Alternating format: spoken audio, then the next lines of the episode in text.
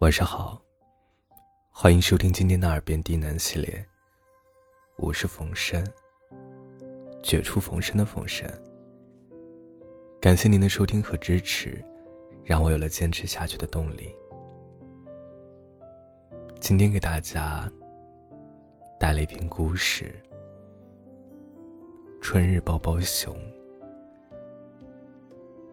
本节目由喜马拉雅独家播出。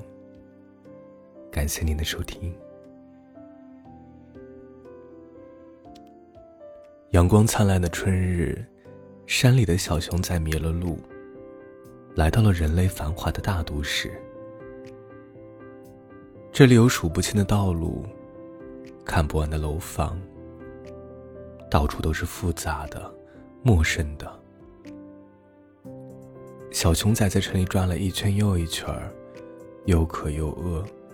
又累又热，完全不知道该怎么办，急得哭了起来。好在城里的居民都很善良，看见一只迷路的小熊仔趴在小公园的喷泉旁边哭，大家决定要去帮助他。戴假牙的老奶奶把自己坐着的长椅与软垫让了出来，让小熊仔。可以坐下来好好休息。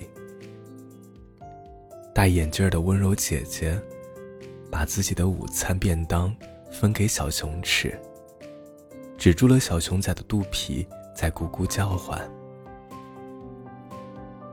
骑单车的开朗少年，给小熊仔买来了加冰的大杯奶茶，降温又解渴，而且特别好喝。还有个嘟嘟脸的小姑娘，她蹲在小熊仔的面前，认真看了看，说：“小熊仔，你看起来好像不是很开心。这样吧，我送你一个最开心的笑脸。”然后他就咧嘴笑起来，露出嘴巴里正在换牙的黑洞洞，非常可爱。这些好心的礼物。果然让小熊仔重新快活起来。他现在又是一只在飘着花瓣的樱花树下蹦蹦跳跳的元气小熊仔了。他非常感谢城里的热心人们，同时，他也有点不好意思，自己怎么可以只接受帮助，不回报别人呢？嗯。这只小熊仔呢，其实也是一只很骄傲的小熊仔。除了被照顾、被关爱，它也会希望自己能有用处，被别人真心实意的需要。毕竟，它只是一只迷了路的森林小熊仔呀。还是聪明的小姑娘替他出主意：“没关系的，你有什么就可以送什么。”总有人需要的，你看，我有笑脸就送人笑脸，你想想自己有什么呢？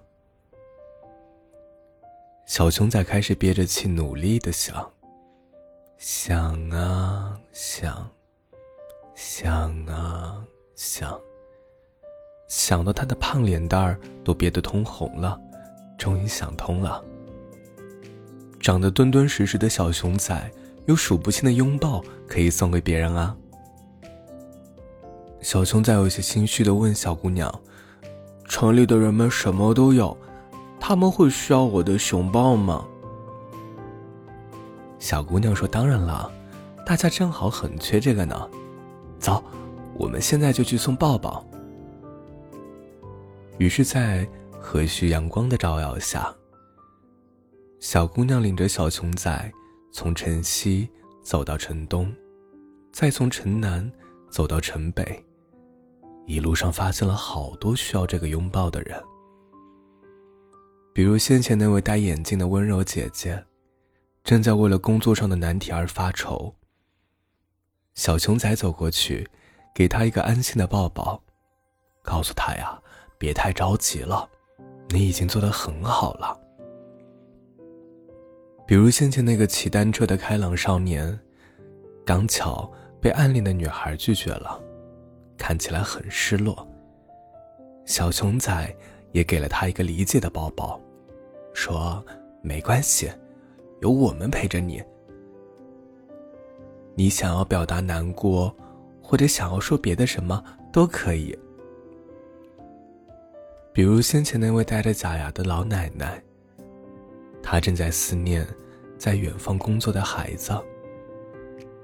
小熊仔特别贴心的拥抱他，说：‘奶奶。’”有我这样抱着你，你会不会觉得心里的孤单少一点呢？老奶奶很高兴，笑得脸上的皱纹都舒展开来。她摸了摸小熊仔的头，夸他是个好孩子，带给大家很多安慰和好心情。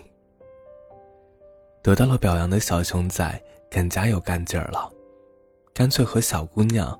一起回到最初的公园，在花瓣飞舞的樱花树下摆了个小摊儿，打出“春日抱抱熊”的招牌，专门出售他的抱抱。无论是失意想要安慰的人，无聊想找乐子的人，自卑想要鼓励的人，还是快乐想要分享的人，都可以来这里买一个货真价实的熊抱。这个抱抱会很亲切，很温和，而且还可以买一送一，附赠客人撸一把小熊仔身上柔软的毛毛呢。至于价格，也非常公道。小熊仔只需要一句真诚的谢谢，就够了。结果这个小摊的生意非常火爆，春日抱抱熊的名声传遍了整个城市。来排队的人一眼都望不到头，这可把小熊仔忙坏了，不停的送出抱抱，直到夕阳西下。大家都回家吃晚餐了，人群才逐渐的散去，小熊仔也终于可以收摊了。当然，这一天的经历让他自己也很高兴，感觉自己做了对大家都很有用的好事情呢。就是肚子又饿了。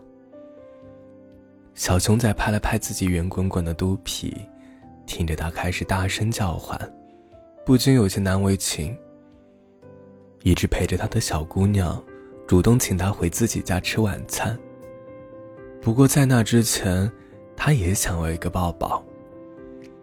嗯，小熊仔有些不理解，你看起来没有什么烦恼啊。